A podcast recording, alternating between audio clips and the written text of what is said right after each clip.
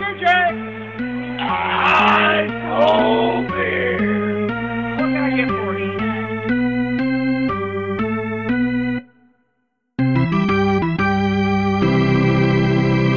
Hello，欢迎收听棒球伊甸园第二十三集，我是 Adam。那上一集我们在亚特兰大介绍勇士队的旧的球场 Turner Field。那再来到今天这一站哦，要 Trumpicana Field 之前，我去了三座哦小联盟的球场。不过小联盟的球场我们之后会再做介绍，所以我就顺着哦，接下来继续介绍大联盟的球场。那今天我们要来介绍的是 Tropicana Field 纯品康纳球场，光芒队的主场。那我去了三次哦，这个三次分别是二零一六年我跑球场啊，这个巡回旅行的时候，再一次是春训，二零一九年啊，我跟 Jackie 去春训的时候，也有到这个球场外面去晃一晃。但是因为春训的时候，那时候没有比赛嘛，哦，大联盟的球场是没有比赛的。那我们是因为刚好到 Tampa。那也刚好到 Saint Petersburg 哦附近，因为坐车的关系，那灰狗巴士的这个车站是在 Saint Petersburg，所以我们就去球场附近晃一晃。那刚有讲到说 Tampa Bay Rays 就是光芒队，虽然它的名称叫 Tampa Bay，但它其实并不是在 Tampa。那当然它是在 Tampa Bay 啦，就是这个湾呃湾区。那它其实是在 Saint Petersburg。那 Tampa 跟 Saint Petersburg，Tampa 在东边，那 Saint Petersburg 在这个湾区的西边。那中间有一个海湾啊，叫做 Tampa Bay。所以如果你要跟人家讲说，哎、欸，其实 Tampa Bay Rays 光芒队的主场，它其实不在 Tampa 哦，严格来讲不在 Tampa。那第三次就是我去采访张育成，那时候他做客光芒队的这个主场 Tropicana Field，而且那次很特别，那次是我第一次在大联盟的球场访问张玉成啊，之前都是在春训啊，或是在小联盟的球场，所以这个球场对我来讲。嗯，印象也蛮深刻，而且有些很特别的回忆，在其他球场是没有的。而且我还记得我第一次二零一六年到那边的时候，我想说 Tropicana Field 附近啊，其实没有什么太多的这个商场，它当地的这个 Saint Petersburg 的市区也蛮小的，而且呃也没有太多的旅馆，所以当时我是住在 AMBNB，然后我想说，诶，可以离球场很近，大概走路十分钟左右就可以到的地方。所以我第一次去 Saint Petersburg，呃，我是住 AMBNB，后来我就是住旅馆了，住比较远一点，然后反正因为呃可以坐 Uber 嘛，那这个是可以报账的，所以后来我就住，后来我就住的比较远一点。那第一次见到 Tropicana Field 的印象哦，我记得很特别，因为我以为 Tropicana Field 是一个巨蛋的造型，所以它应该是一个呃像东京巨蛋一样，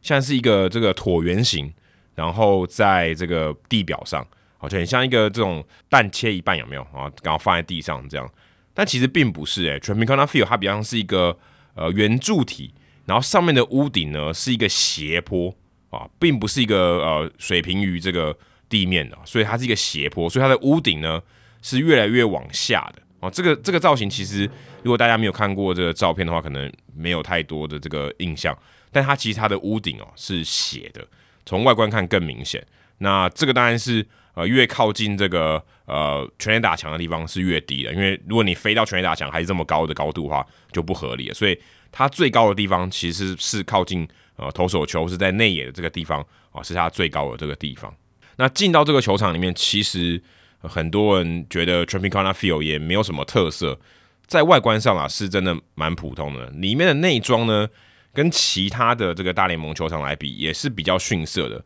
当然，它有一个先天的劣势啊，因为啊、它是这种全罩式的啊、这个巨蛋的球场，现在大联盟只剩下最后一座了。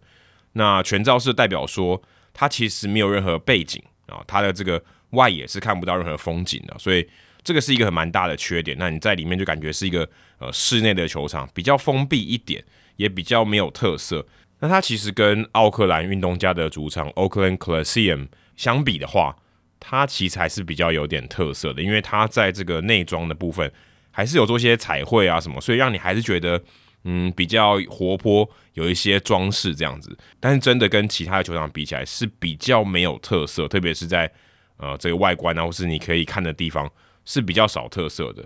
那有一个地方大家一定要去的就是他们的轰鱼池，我想有些球迷可能知道啊，在 Tropicana Field 里面呢。在它的中右外野，当然比较靠近中外野的位置啊，这个比较垫高的地方呢，是有一个轰鱼池的。那这个轰鱼池是可以让你摸那个轰鱼的，因为大家知道以前光芒队的名字其实叫 Devil Rays 魔鬼鱼，那就是这个轰鱼啊。现在光芒队的这个球衣上面也还保有这个轰鱼的这个标志啊，有这个 logo。所以你到那边，你可以去摸摸他们活的吉祥物啊，在这个中外野的地方，而且你可以买这个饲料。他们的饲料不是像我们一般在公园里面买啊这种喂鱼的饲料，它是那种生鲜的鱼啊，就小鱼，然后可以喂给红鱼吃的。因为红鱼是肉食动物嘛，你可以呃买这个鱼，然后去喂这个红鱼，然后也可以也可以摸它啦。我我印象没有错的话，我记得是可以摸它，就轻轻的摸，但不能啊，可能太用力的摸这样子，也也怕你。啊，可能遮到或什么的。那这个轰鱼池就是你去球场一定要去看的一个地点啊。再来就是右外野有一张黄色的椅子，右外野的这观众席哦都是蓝色的椅子。如果大家有看这个光芒队的比赛的话，其中有一张是黄色的，因为其实光芒队的它的主色除了蓝色以外就是黄色嘛。那这个黄色的椅子呢，是一九九八年他们创队第一年，Waybox 打出呃队史的第一支全垒打。所落在的那个地方，反正这个地方就跟我们上次讲这个 O'Neil Buck O'Neil 的位置啊是比较不一样的。这个位置是可以坐的啊，这个位置是你买票可以坐的。而特别是，其实你在光芒队的主场，你要买你要自己找座位，其实也是比较简单呐。所以你就算没有买票，你搞不好也可以去啊坐坐坐看这个位置，然后跟这个位置拍个照。所以是一张黄色的椅子，很特别。你去球场的话，可以去找一下。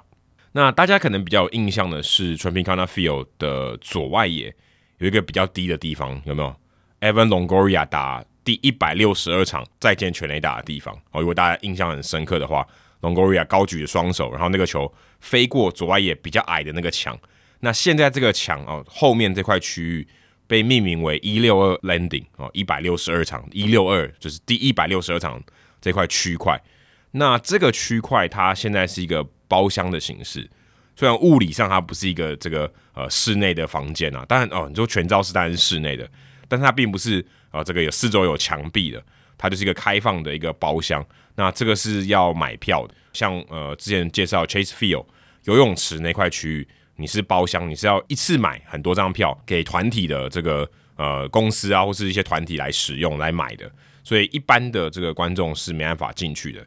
但我猜啦。赛前练习的时候，搞不好是有机会可以进到里面，然后看一看，或者拍个照这样子。所以这个一六 landing 哦，是可以去看一看的。那再来有一个地方哦，它原本其实在球场里面是有开放的，就是我们在主节目有介绍过的 Ted Williams 的博物馆。那这个博物馆还另外一个名字叫做 Hitters Hall of Fame，就是打者的名人堂。那这个原本是在他们室内，应该是二楼的地方。有一个小的展区，因为他们没有这个队史的名人堂，所以他们就放一个啊、呃、Ted Williams 为名的这个打者的名人堂博物馆。那里面也有很多东西，我我这照片里面呢，就有 Carl Rapkin Jr.，还有王贞治，呃，王贞治也有他的球衣啊，他的棒子，他的球，哦、呃，当时用比赛的用球，还有 Rapkin Jr. 他的帽子什么这些球棒的东西有在那边展出，所以它并不是局限于魔鬼鱼队或是光芒队啊的这些球员。但我可能我想，因为是疫情的关系吧，可能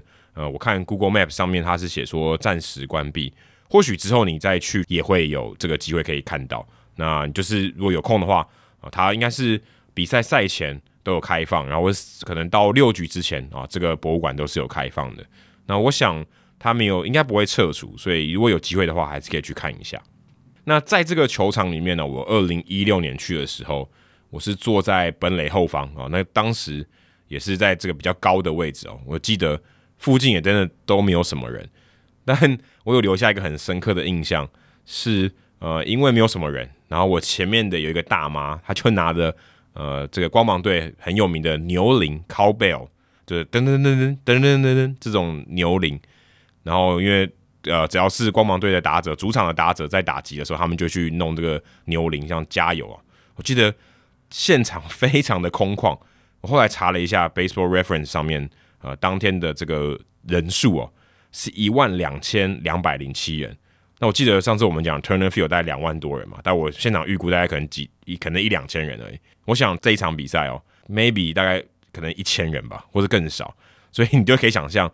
在一个室内的球场，然后摇那个牛铃哦，是非常非常清楚，而且有回音的那种感觉。所以，呃，如果你有去 tripping on Field 的话，我想应该现在还可以买得到牛铃哦，因为这是他们一个很重要的特色。有去的话可以去买，因为其实其他三十队的球队要有一个加油的道具，然后是可以买的，其实并不多，或是很有特色的，其实并不多。所以光芒队这个牛铃啊是很有特色的。在这个球场还有另外一个令我印象很深刻的是，因为二零一六年我当时是自助旅行，在自助旅行的过程中，就像我讲到我们去 Kauffman Stadium 啊，因为看到王建民，遇到很多你原本没有预期到的一些意外惊喜啊，或者甚至说美好。那我记得我在 Tropicana Field 有看到一个这一面墙啊，当时的这个标语呢，光芒队的其中一个标语叫做 “Expected Unexpected”。那那令我印象非常深刻，我就来拍下那张照片，因为当时就特别有感受，就是说，其实你在这个自助旅行的过程，或是你在人生的过程中，有很多是你不可预期的事情，但是你要去期待这种事情，也就是说，你要去享受这种啊不可未知性啊，就像比赛一样嘛。如果比赛都已经告诉你谁会赢谁会输，不可预测性就没有了。所以，expected unexpected，我觉得算蛮有趣的一个。呃，一个标语啦，我当时去印象非常深刻，我还特别拍下来。那还有另外一件令我印象非常深刻的事情是，呃，当天是九月六号，那天是对精英队的比赛啊。当然，啊、呃，这个这个票房一定不会太好，因为精英队在这个当地也不是什么呃，不是什么全国球队，就是红袜或洋基的话，可能客队的球迷会很多，但精英队的球迷就很少。那天真的人非常非常少。那我当天呢，其实是从 Durham。就是光芒队三 A 的这个球场所在地啊，搭火车到那个 Tampa。那我那一次坐火车，大概我我印象没有记错的话，应该坐十三个小时，因为他们没有这个直接的飞机，因为这两个城市都相对比较小。Durham 是一个比较小的城市，就是这个杜克大学所在的城市，那就没有这个飞机，一般就是飞机很贵，所以我就坐火车，火车票价比较可以接受，但是要坐十三个小时。那一天呢，我就看到光芒队的外野手 Mikey Mahtook，他带手啊，后来在比赛的后半段上场守备。我看到他的时候有吓一跳，因为我想说，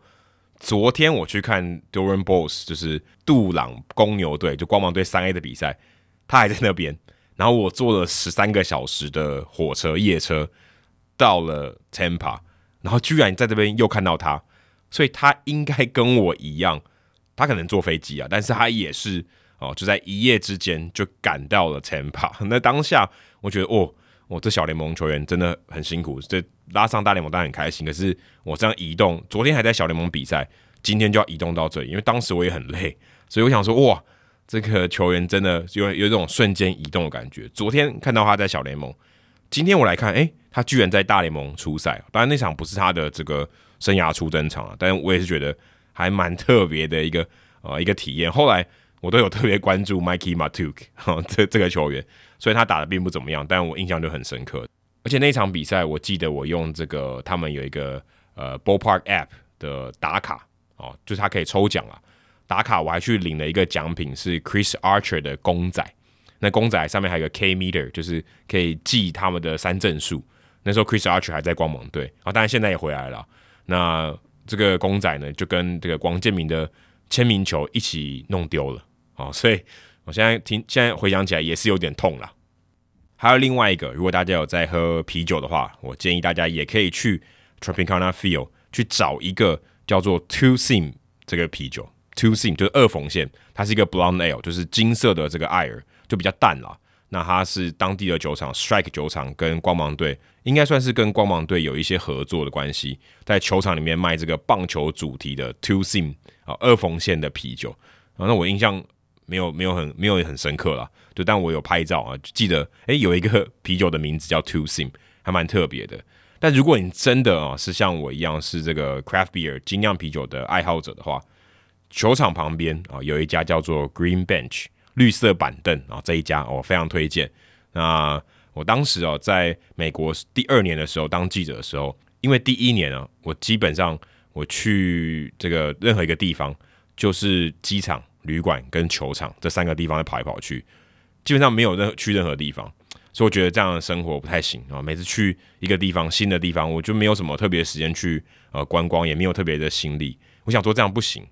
所以呢，我就要求自己啊，至少到一个新的地方都要去体验一下他们当地的这个 craft beer bar，就是精酿啤酒的这个酒吧。那这个 Green Bench 就是我其中一个很喜欢的。我记得我当时在二零一九去采访张玉成的那个那个时候那个系列赛，嗯，因为采访完大概也要可能将近十点十一点了，那那个酒吧是十二点关，